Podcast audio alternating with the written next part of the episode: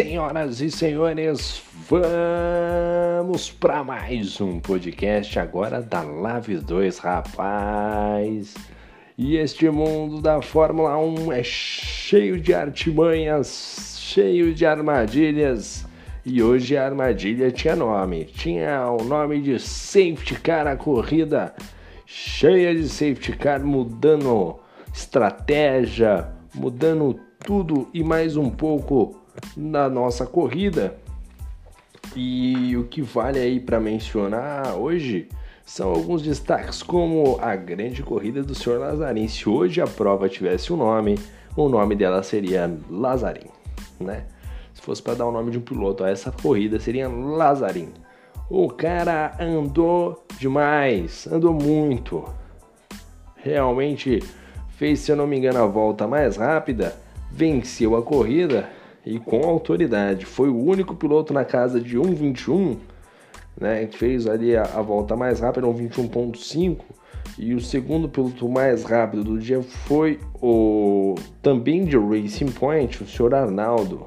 Arnaldo, aliás, deixar um abraço pro Arnaldo. Assim, é... tem algumas coisas na Fórmula 1 virtual ou qualquer que seja o esporte que você pratique que que acaba deixando né, um gosto que é especial. E quando tem um primeiro pódio de uma liga ou algum lugar que você tenta fazer bons resultados. E hoje foi o dia do Arnaldo. Parabéns, o Arnaldo. Primeiro pódio daqui na Liga Amigos da Velocidade. Fez ali o seu P3. Mas vamos falar aí das nossas manchetes do dia.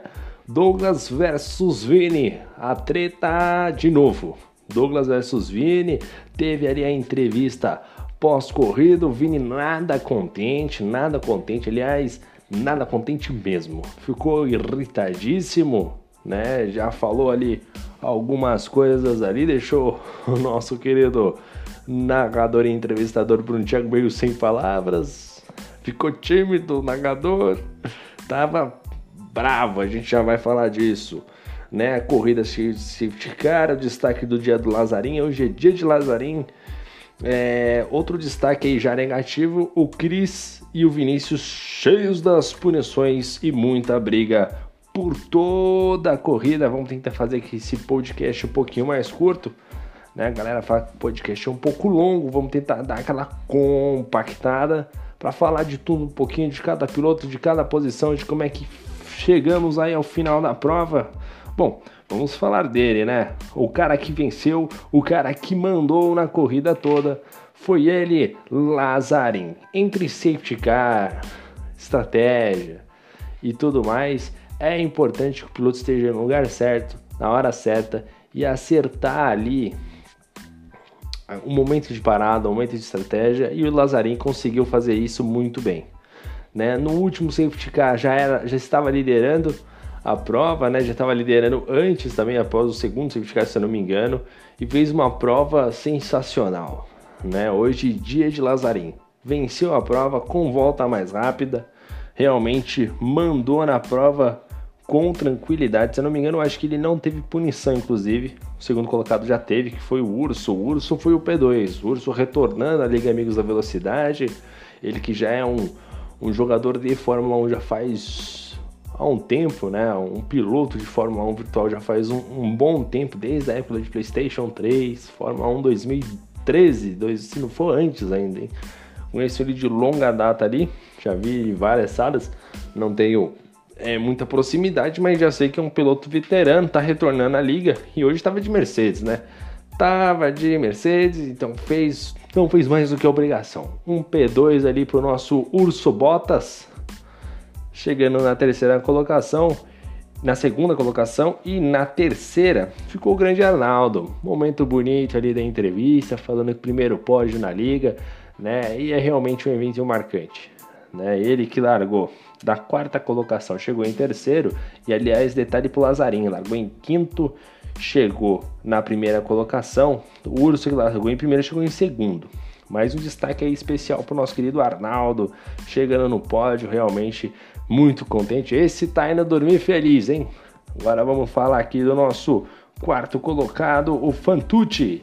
ele que estava de Williams, e aí sim, aí a gente chega naquela galera que é de outro planeta. De outro planeta. Ó, o Fantucci largou na 17 colocação, chegou na quarta colocação, e aí, pô, e aí você não tem como falar que o cara, tipo, ah, foi o safety. Não, o cara tá de Williams. Desempenho realista. O cara andou demais, o cara andou muito. Chegou na quarta colocação e que fica de destaque também o Neto, também de Williams. Ele que chegou na quinta colocação acabou tendo uma punição ali de 5 segundos no final da, da corrida. É, devido a um toque com outro piloto, chegou na quinta colocação de Williams, também largou em 18, inclusive foi eleito o piloto do dia pelo jogo. Bela corrida das Williams, realmente os dois pilotos de parabéns, tanto Fantucci quanto Neto, né? Os dois pilotos ali andaram demais. Tem que dar parabéns para esses caras, porque andar de Williams, carro que é ruim, o carro não é bom, o carro é horrível, o carro é muito ruim. E eles chegaram na quarta e quinta colocação, tem que dar parabéns. O Léo, o sexto colocado de Ferrari, ele que largou em sexto, chegou em sexto, e esse aí teve altos e baixos. Esse trabalhou bastante, viu que teve briga. Esse meio de pelotão aí teve briga para tudo que foi lado, né? E o Léo consolidando aí uma sexta colocação de Ferrari. E assim, que fica o detalhe que a Ferrari, é, pô, a gente fala, pô, Ferrari, né? Um bom carro né? Aí você olha ali naquele, naquele lastro, né? naquele, naquele, é, naquela régua onde você coloca cada carro, né? A ah, primeira Mercedes, segunda Red Bull, terceira Racing Point, quarto Ferrari. Aí falou, tava com um bom carro. Mas assim, a Ferrari tem um conjunto equilibrado e quando coloca em pistas de longas retas, como Monza, por exemplo, é muito deficitária acaba perdendo muito rendimento. Então eu vejo esse sexto lugar da Ferrari como um bom, um bom, um bom resultado para o Léo. Acho que o Léo fez um bom resultado, andou na casa de 1,23,5, acabou tomando punição assim como o Neto. Chegou na sexta colocação, achei que foi, foi um bom resultado para ele. Chegando aí na sexta colocação, um abraço para o nosso querido Léo. Agora o destaque, outro destaque aqui muito positivo é o pessoal do time da Haas, né? O Daniel Santos e o Maurício Shibani o Daniel Santos em P7 e o Shibane em P8. E aí vale destacar que assim, o, o, o Daniel Santos largou em 13º, o Shibane largou em 14º, e no caso, o, Daniel, ele, ele já teve no primeiro safety car, ele já, se eu não me engano, ele já parou no primeiro safety car, né? Depois vai buscando uma outra estratégia, assim, é, e é impressionante como o Daniel Santos ele consegue fazer uma leitura muito acertada das corridas, né? Ele consegue fazer ali é, um bom um bom time naquela hora, na, naquele, naquele, naquele instante de decisão de qual é o, o momento certo de parar e qual composto colocar. E não é de hoje. Para quem já corre com ele já de outros períodos, quando a, chega até engraçado quando ele entra na par a galera pergunta: e aí, Daniel, qual é a estratégia de hoje? Porque realmente ele tem uma leitura muito boa de, de estratégia e hoje foi mais um dia desses. Fez uma boa, uma boa dinâmica com o safety car, chegou no final, não tinha punição, fator pre, assim, fator muito importante para ele chegar onde chegou. E no final ele foi coroado com uma manobra para cima se eu não me engano, de dois pilotos. É, se eu não me engano, foi o Christian e o Prost. Acho que foi o Christian Prost. Se eu não me engano, foi esses dois pilotos. Ele cortou para a direita e cortou para a esquerda, passou no meio dos dois carros na última curva, no final da parabólica. Os dois já vinham se enroscando ali.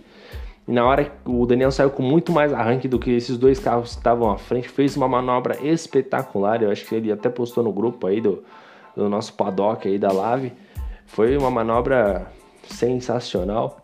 E o Shibane na oitava colocação, o Shibane que acabou errando na estratégia. Aí sim, esse piloto, sim, esse foi abençoado com o safety car, assim como o próprio Neto. Neto também abençoado com o safety car na quinta colocação, porque ambos já tinham escolhido uma estratégia que talvez não seria tão boa assim, né? Uh, na, em Monza, um pneu dianteiro esquerdo apresenta um desgaste muito grande.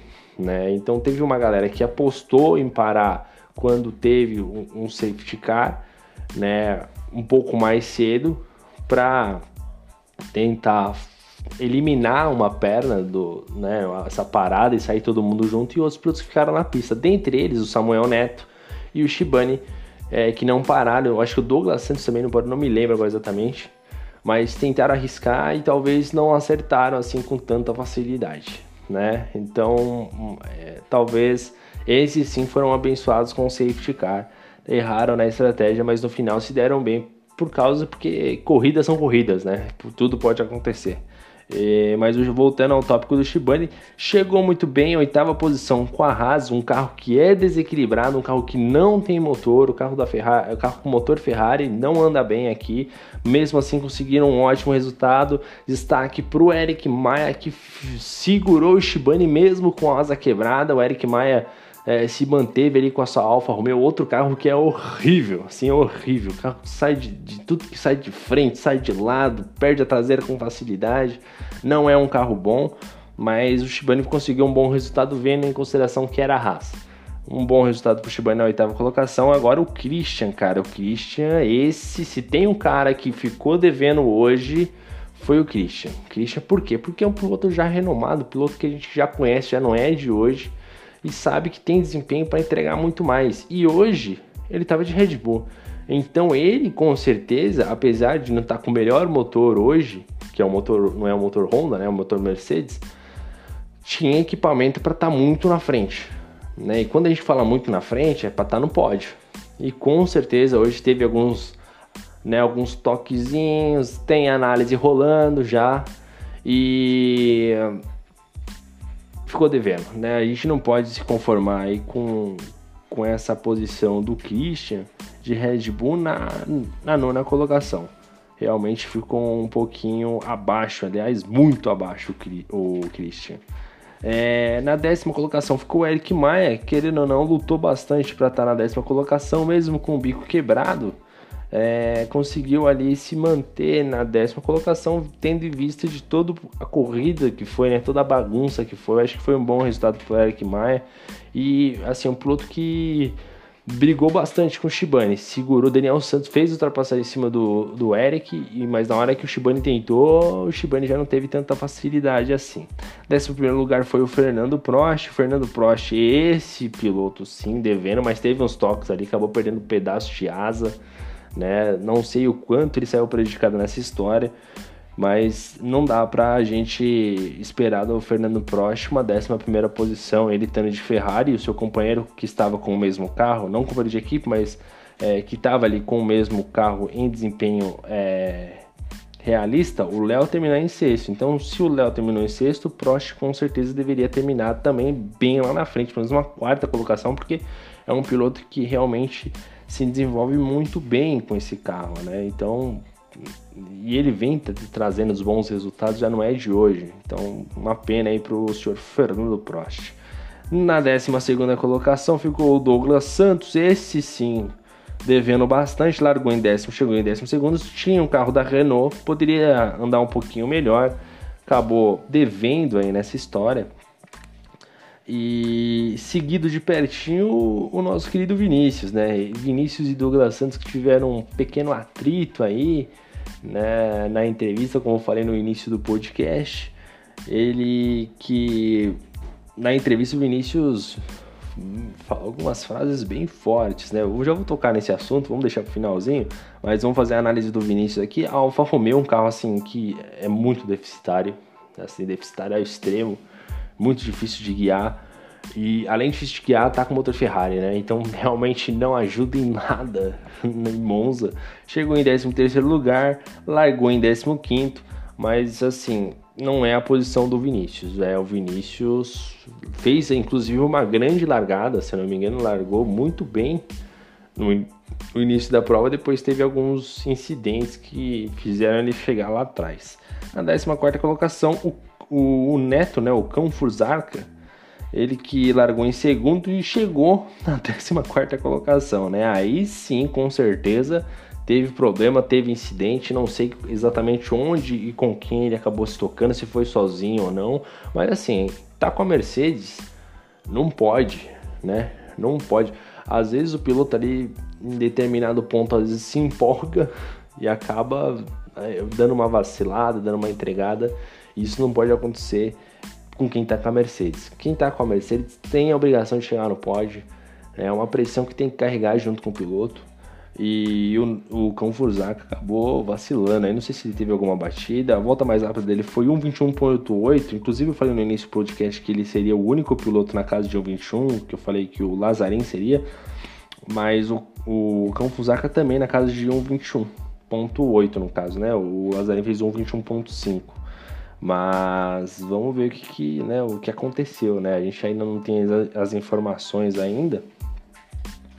E Aí a gente teve alguns pilotos que bateram, né? Que não completaram a prova, como o Leonardo Schibani acabou batendo, o Jonas Turbo também com muita dificuldade, tivemos que certificar logo no início da corrida.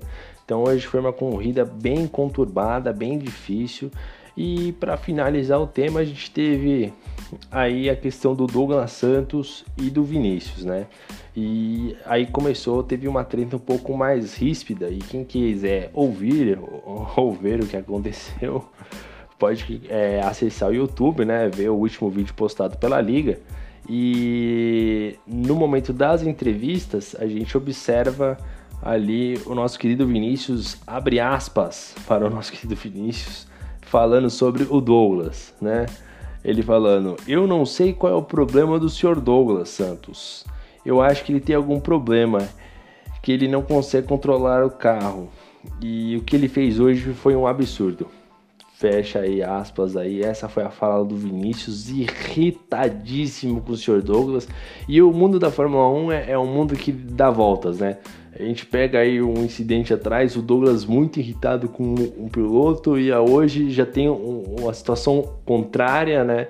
Eu já vi no grupo do paddock é, algumas conversas sobre o incidente, mas parece que foi mais um acaso mesmo. Mas assim, é coisa, da, coisa de corrida, né? Coisa de corrida, coisa que pode acontecer. É basicamente isso. É, agora esperar a adrenalina passar, né? Deixar o pessoal fazer a análise. Quarta-feira tem Lave 3, desempenho igual, todo mundo com seus carros e, e aí é, não tem lastro, né? É, não tem desempenho realista conforme a tabela. Tem, cada ponto é muito importante, assim como cada ponto aqui também é muito importante. Mas tem GP de Monza na quarta-feira e a Lave 2 que agora volta na próxima segunda-feira na Espanha. Um circuito que tem é, uma longa reta, né? Um setor 1 que ele é bem rápido, né? Que é composto da reta oposta, basicamente uma curva e aquela sequência de curva de esquerda, é, direita, esquerda, e você faz um arco ali bem bacana e que não é tão fácil de fazer ultrapassagem, né? E onde o acerto do carro vai fazer total diferença. GP da Espanha, ver como é que os pilotos vão chegar lá. Essa galera que não, não correu hoje, essa galera que não participou, a galera acabou batendo. Vamos ver como é que vai sair esse lastro para ver como é que eles vão chegar lá. E bom, eu falei que o podcast seria mais curto, mas não. Temos 18 minutos de podcast, não deu para encurtar tanto assim, mas fica aí a treta entre Douglas, dia de Lanzarim, e esse foi o podcast da Live. A gente vai encerrando por aqui agora que já são meia-noite e meia, amanhã tem que trabalhar. É basicamente isso. Deixa o meu abraço, um abraço especial pro nosso querido Arnaldo, fez o pódio aí, primeiro pódio na categoria. Um abraço pro Arnaldo. Parabéns ao Lazarinho, o Urso na P2. Vamos ver aí o Cão Furzaca se melhora. Né? E o Christian buscando a reabilitação do campeonato. E o destaque das Williams e as Haas também fazendo um ótimo, ótima corrida. Lembrando sempre que vale dar aquela olhada no YouTube e dar aquele like na corrida, porque realmente foi uma ótima corrida. Eu pude ouvir aí ao decorrer da corrida, da, da, da, da prova até mesmo, para poder fazer o podcast. Então fica aí essas informações aí anotadas e registradas, mas depois eu vou estar assistindo a corrida porque vale muito a pena. Teve muita disputa, momentos de carro, três carros emparelhados na, na grande reta, então realmente foi fantástico. Bom, mas é isso aí, deixo meu abraço a todos, a gente vai encerrando por aqui. Eu desejo a vocês uma ótima semana e é isso aí, valeu galera, valeu e fui!